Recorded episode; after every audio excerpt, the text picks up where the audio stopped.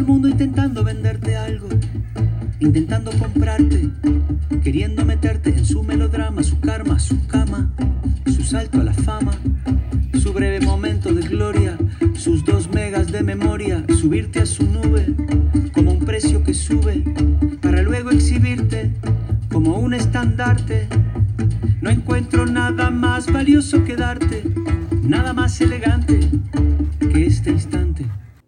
Querida comunidad María Perlaza, de nuevo con ustedes para hablarles sobre un tema que me pareció importante. La vez pasada les hablé del lenguaje, de la comunicación. ¿Se acuerdan? Pues hoy les hablaré del silencio. ¿Sorprendidos? ¿Es una temática relacionada con la educación de los hijos? ¿Qué creen ustedes? A lo mejor piensan que no mucho, pero ¿saben una cosa? Que creo y pienso que uno de los problemas de la educación, al menos en nuestra región, es la creencia de que hay temas que no conciernen a ella y se los deja por fuera. Uno de ellos es la atención a las personas que están educando.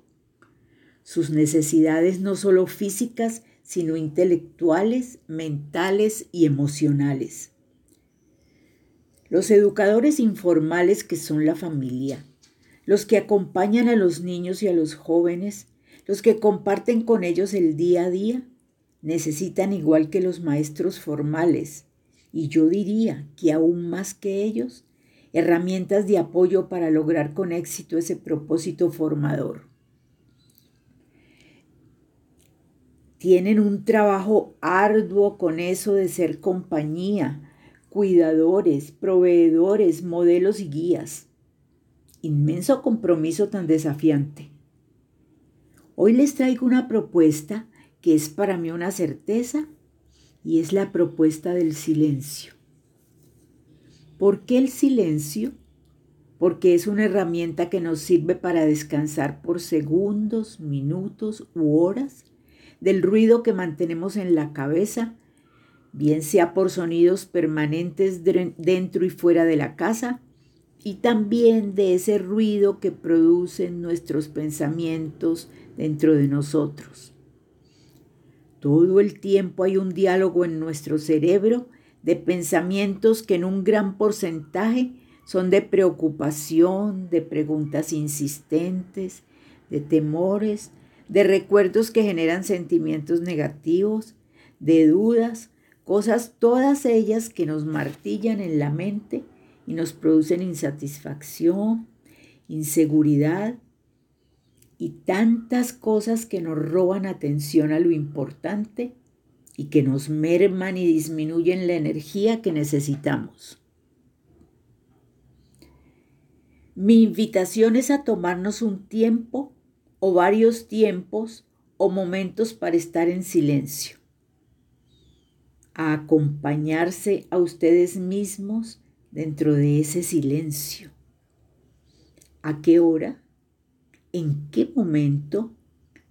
En el que usted sienta más conveniente, al despertarse, al irse a dormir, cuando se sienta nervioso, cuando tenga que tomar una decisión, aún en medio del ruido, de una discusión, de un barullo en la casa, siéntese, cierre sus ojos Respire hondo, quédese quieto, concéntrese en su respiración, observe cómo entra y cómo sale el aire por su nariz. Cada día tómese este tiempo y en ese silencio, con sus ojos cerrados, observe cómo se siente.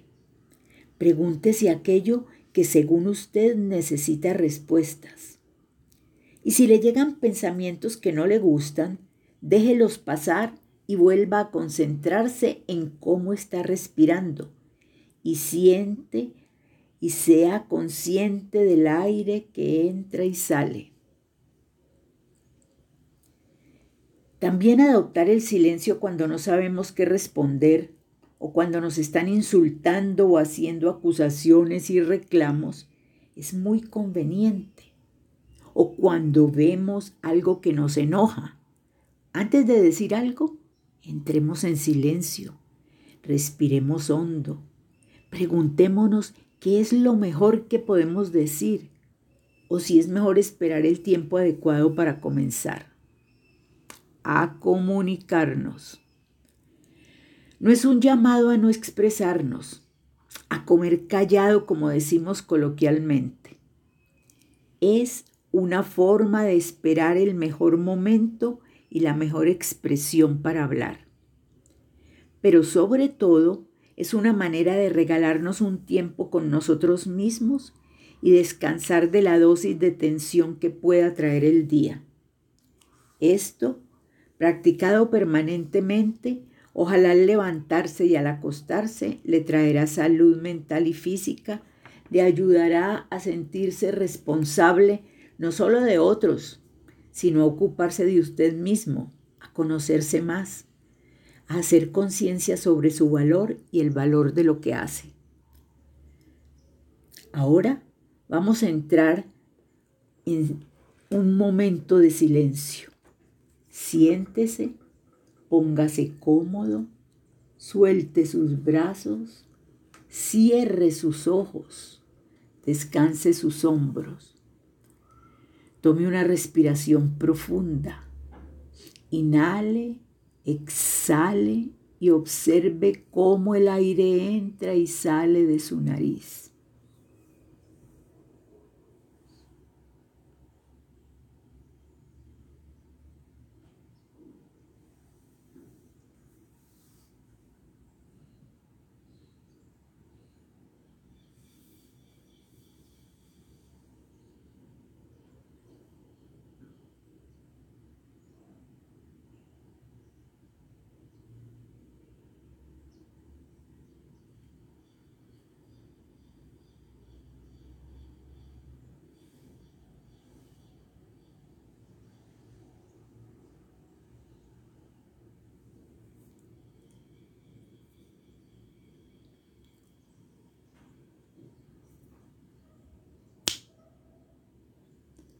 Lentamente abra sus ojos. Este ejercicio lo pueden alargar al tiempo que deseen.